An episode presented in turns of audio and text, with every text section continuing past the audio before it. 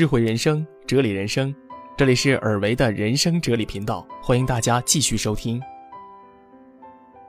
本期节目继续选取每晚一本书作者山茶的一篇文章，题目叫做《主动有时更重要》。小时候出门，我妈说：“不认识路怎么办？”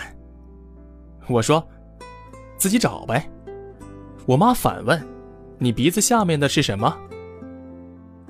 他是在告诉我，不认识路的时候要去问，主动去寻求别人的帮助，而不是自己瞎找。维维和陆明同一所大学，毕业后进了同一家公司。一开始两人能力不相上下，都是公司重点栽培的对象。但是三年之后，陆明成了陆经理，维维成了小维。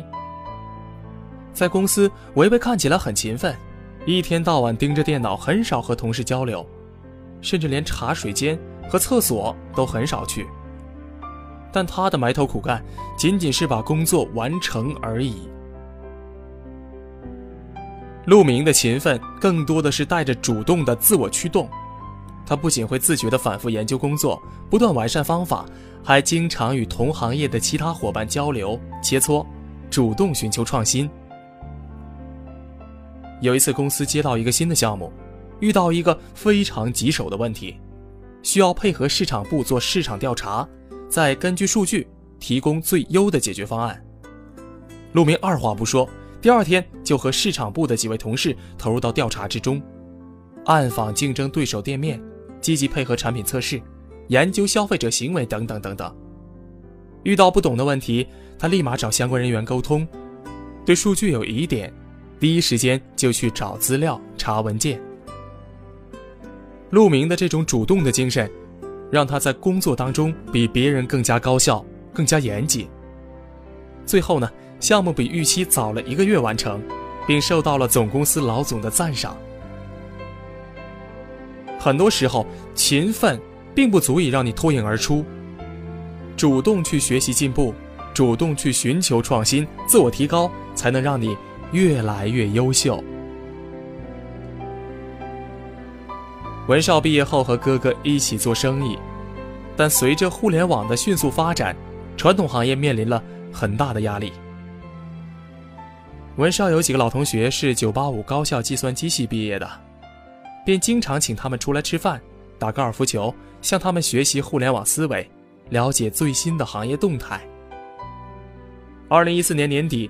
文少觉得是时候要转型了，便单独找每个同学谈了一次，非常中肯地跟他们分析利弊，并且告知自己进军互联网的打算。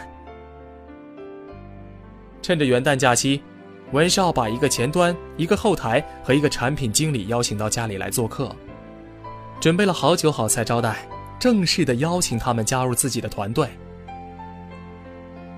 想要把同学挖过来，其实并不容易。毕竟，他们现在都在相对稳定的大企业，年薪二三十万，而创业万一失败了，便会功亏一篑。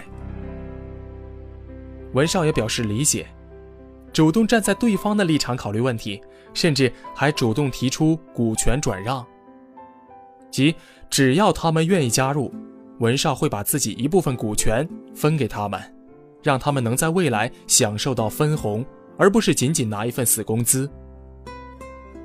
两个月之后，作为后台的技术总监首先入伙，紧接着前端和产品经理也陆续到位。公司有了这几位技术骨干，转型非常顺利。到二零一六年年底，全公司不到五十人，却已创收五千多万。看到危机的时候，要主动寻求改变，在自己不擅长的领域，主动利用身边的资源。寻求最佳解决方案，主动的人，往往也更容易成功。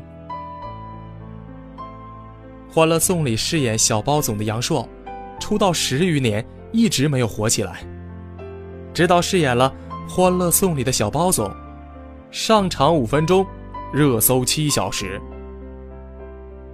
其实对于杨烁而言，他每一部戏的背后，都是一个大写的主动。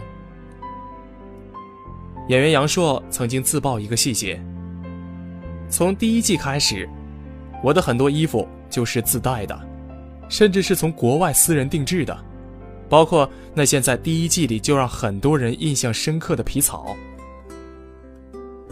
一个大男人进了剧组，还大费周章、自掏腰包的去添置衣物，你听说过吗？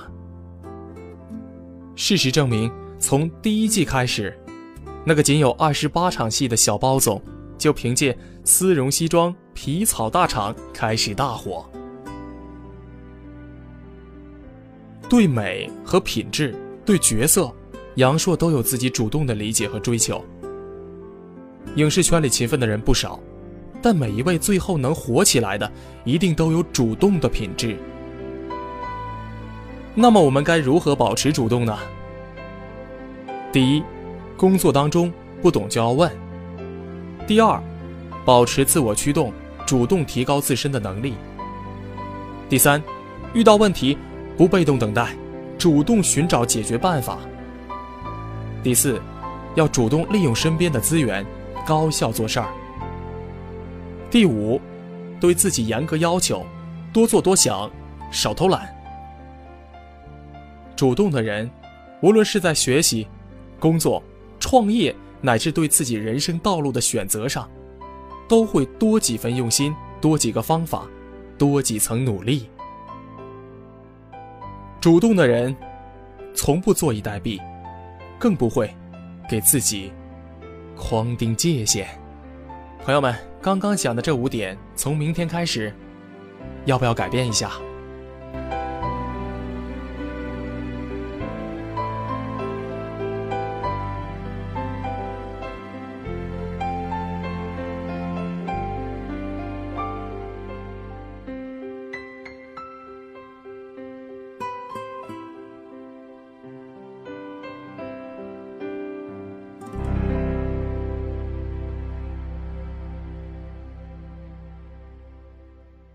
大家好，我是莱恩。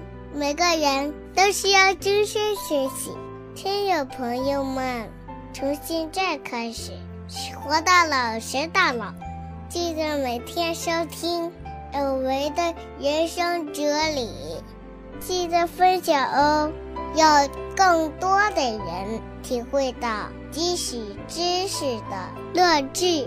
在节目中，送我一个小礼物吧，谢谢大家。